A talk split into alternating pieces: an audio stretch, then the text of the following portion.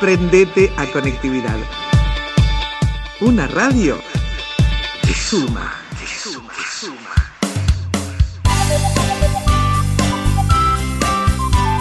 Un amigo, es uno, como me gusta decir amigo, uno de los nuestros, porque además es hincha de ferro, pero además tiene la responsabilidad de ser nada más y nada menos que para mí me gusta decir el ministro de Educación de la provincia de Buenos Aires, pero bueno, el cargo es director de escuela, etcétera, etcétera. Los saludo Alberto Sileoni. Alberto, ¿cómo te va? Buen año y gracias por estar ahí. ¿eh?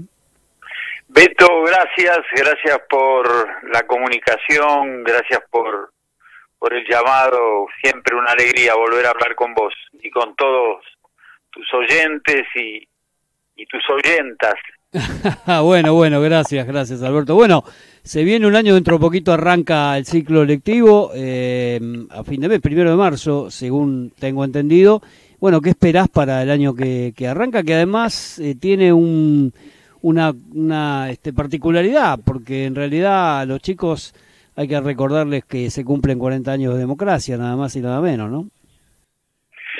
Sí, eso último que decís para, para nosotros, para el sistema educativo, es muy importante.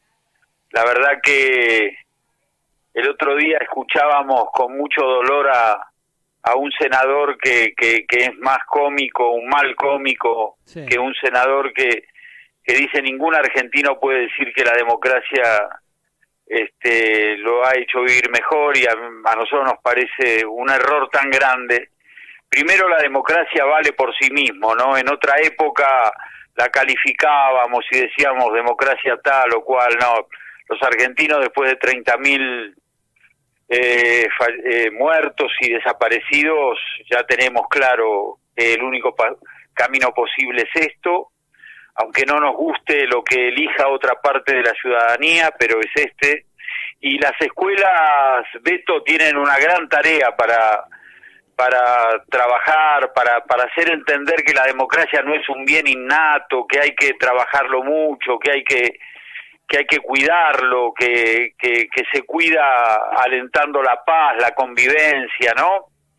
Este, que no puede haber un pibe caído y otros pibes que le pegan, que no puede ser espectador en la vida. Bueno, a mí, a mí me parece que, que la democracia se, se consolida en casa, este, y a veces la casa está y otras veces no, no está tan atenta pero siempre arranca ahí y se consolida en cada una de las aulas de, toda la patria, ¿no?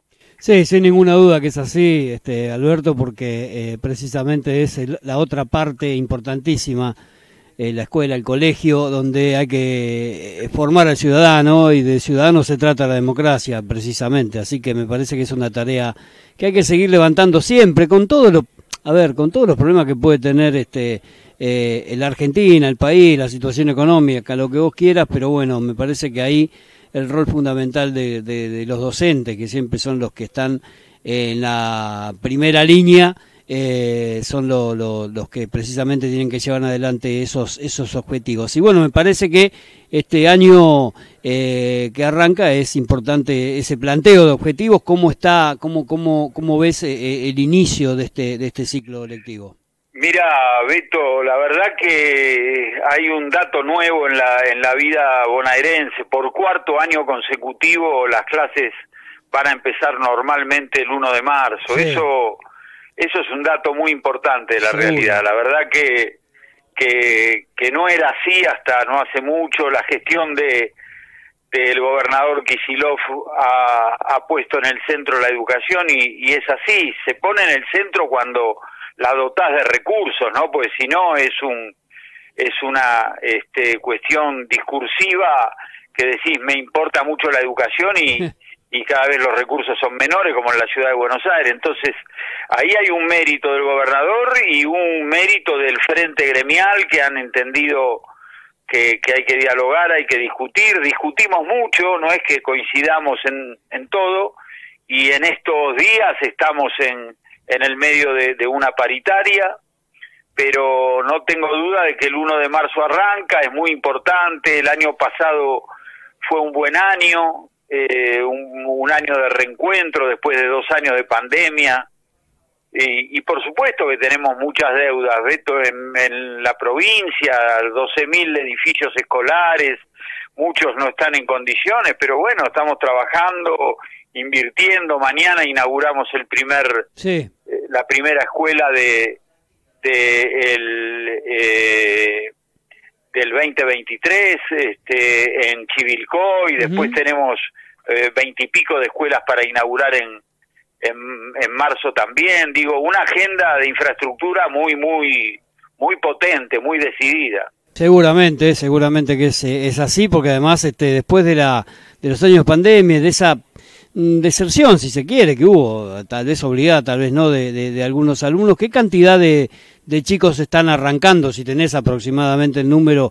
No, sí, el número de la provincia es, es muy impactante, ¿no? Somos el sistema educativo más grande de América junto con San Pablo. Son 5 millones 200 mil estudiantes, un sistema que, que crece, que, que ha perdido algunos chicos en pandemia, pero estamos trabajando para recuperarlos, que, que cada vez hay más chicos en la sala de cuatro años, en el nivel inicial.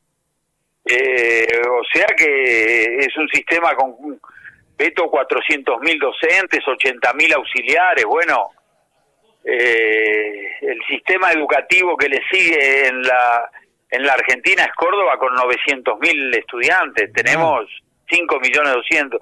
Eso eh, no es, es es complejo, pero es un lejos de abatirnos nos da nos da ganas, es es, la provincia tiene una enorme riqueza, tiene escuelas de islas, tiene escuelas eh, rurales, tiene escuelas en, en todos los ámbitos, este, tiene todo un sistema educativo con una gran tradición, así que la verdad que contentos, esperanzados, va a ser un buen año también, un año complejo por, por lo electoral, pero pero con ganas de, hacer un ciclo de 190 días de, de actividad escolar empezando el 1 de marzo. Sí, seguro, seguro. La verdad que es, es admirable poder este, eh, decirte que, bueno, enfrentar todo eso, ser el responsable principal, obviamente con tus asesores y todo el trabajo que lleva adelante la propia provincia, pero llevar adelante eh, este este organigrama, 5 millones 200 mil chicos y chicas, no, no, no, no es poco, bien lo marcas vos y bueno, la provincia está en ese tren de, de, llevarlo adelante y vos sos eh, responsable, por eso queríamos hablar contigo, más allá de que sos un amigo, y te llevo ahora a algo también tan querido para vos como es el barrio de Caballito, ¿no? porque vos sos uno de los este, eh, eh, nacidos, si se quiere, y criados en, el barrio que cumple 202 años. ¿Qué, qué, qué, te, ¿Qué te recuerda, qué te lleva a eso? Bueno, claro, muchos recuerdos, siempre hay un recuerdo que, que está en nuestro corazón que, que es este verde y, y, es nuestro querido club, pero también este un barrio de enorme riqueza, ¿no? Yo recuerdo que en el censo anterior tenía 170 mil, 180 mil habitantes, uno de los barrios de, de más densidad de, la Argentina, no sé, en este censo debemos tener ya rozando los 200 mil. Supongo, tranquilamente, sí, sí. Una gran riqueza, este, un, una, un, un barrio absolutamente identificado con con, con la ciudad, este, con eh, un barrio con, con algunos tangueros nacidos allí, este, un barrio con, con un palacio carú que, que, que los más memoriosos se acuerdan en lo que era Añasco y Rivadavia, que hoy se llama Repeto, que era una suerte de palacio antiquísimo y hermoso. Bueno, este, yo me acuerdo de que mi viejo, que también era nacido en Colpayo y La Vía, este, iba a lo que hoy es el Greco, que se llamaba el, el Campidoglio, que era un bar absolutamente famoso. Bueno, ahí tenemos el progreso, ¿no? Que es una, una muestra de, de, ese pasado del barrio tan, tan querido. Bueno, un barrio que ha cambiado. Hay cosas, debo decirte, en, entre amigos, que hay cosas del barrio que, que no me gustan tanto. Yo hace treinta y pico de años que vivo en la misma esquina y eran casas y casas y mis hijos jugaban a la pelota en la, en la vereda y hoy eso se ha perdido. Pero bueno, no es privativo de nuestro barrio, sino de toda la ciudad, ¿no? O de buena parte de la ciudad, para decirlo mejor. Sí, es así. Yo también hay cosas que no me gustan, de que, que, ha cambiado y que han modificado el barrio, pero bueno, eh, la esencia sigue, ¿no? Eh, eh, eh, que nació en Caballito lo, lo siente así, el que vive en Caballito lo siente así, más allá de tantas eh, eh, eh, yo digo que hay mucho mucho migratorio, ¿no? Viste que vienen y se van, hay gente que alquila los departamentos después se va, pero los que nacimos acá, los Nick de Caballito siempre los seguimos queriendo por esa esa rica historia que tiene, que vos decías del Palacio Carú, del Mercado del Progreso, el propio Parque Rivadavia que tiene una historia riquísima cuando era la Quinta de los Lezica, eh, bueno, los colegios históricos como el que nos tocó ir a nosotros que fue el Colegio Marianista y muchos otros más, por supuesto, pero y Ferro, básicamente Ferro que es lo que no... Sí, fundamentalmente que es el sello más identitario, ¿no? Exactamente, con la historia de, por supuesto, el ferrocarril. En un rato vamos a estar tratando de comunicarnos con el Toto Evangelista que va a estar en, precisamente en los festejos que se hacen en el Parque Rivadavia, con el Coro Kennedy, bueno, un par de de espectáculos más por, por los 202 años, que no es poco. De Mandar un abrazo a Toto de mi parte, por sí, favor. cómo no, por supuesto. Y a todos los compañeros y amigos. Muchas gracias, Alberto. Bueno, nada, agradecerte, sé que tenés otros compromisos. No, no, este, hay cosas que no se dicen en, en el ambiente de la radio y la tele, pero todo mi abrazo fraterno para este nuevo ciclo. Bueno, muchas gracias, muchas gracias, Alberto. Un fuerte abrazo. Bien, saldrá bien como sale bien desde hace tantos años, Beto. Ah, bueno, bueno, muchas gracias. Porque sos un gran periodista. Te mando un abrazo y te agradezco mucho la comunicación. No, por favor, a vos, Alberto. Un abrazo grande. luego. Chau, chau. Bueno, ahí pasaba Alberto Sileone, el ministro, a la postre. Yo le digo el ministro de, Educación de la provincia de Buenos Aires, aunque el cargo, repito, sea director general de escuelas. Pero eso porque quedó así marcado una vez. Pero bueno, Alberto Sileone, un hombre también nacido en Caballito, criado en Caballito, hoy con este, esta responsabilidad importantísima que es nada más y nada menos que dirigir eh, la educación en la provincia de Buenos Aires. Una educación que va a arrancar el próximo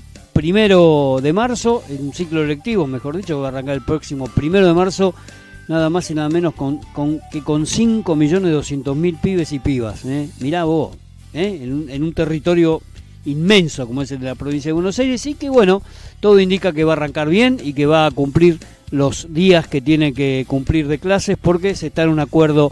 ¿Te acordás antes, antes Dani, que era todo un problema el, arreglar con los docentes, que los paros, que esto no se llegaba a ningún acuerdo? Bueno, están en pleno proceso de paritaria y todo va a, aparentemente a desembarcar en algo que no generará eh, interrupción del ciclo lectivo, de acuerdo a lo que contaba recién Alberto Sileoni. Así que bueno, arrancamos con una nota fuerte, ¿eh? con un amigo de la casa, pero que bueno, nos pareció interesante porque está eh, cerquita de arrancar, eh, arrancar las clases allí en la provincia de Buenos Aires. Prendete a conectividad. Una radio que suma.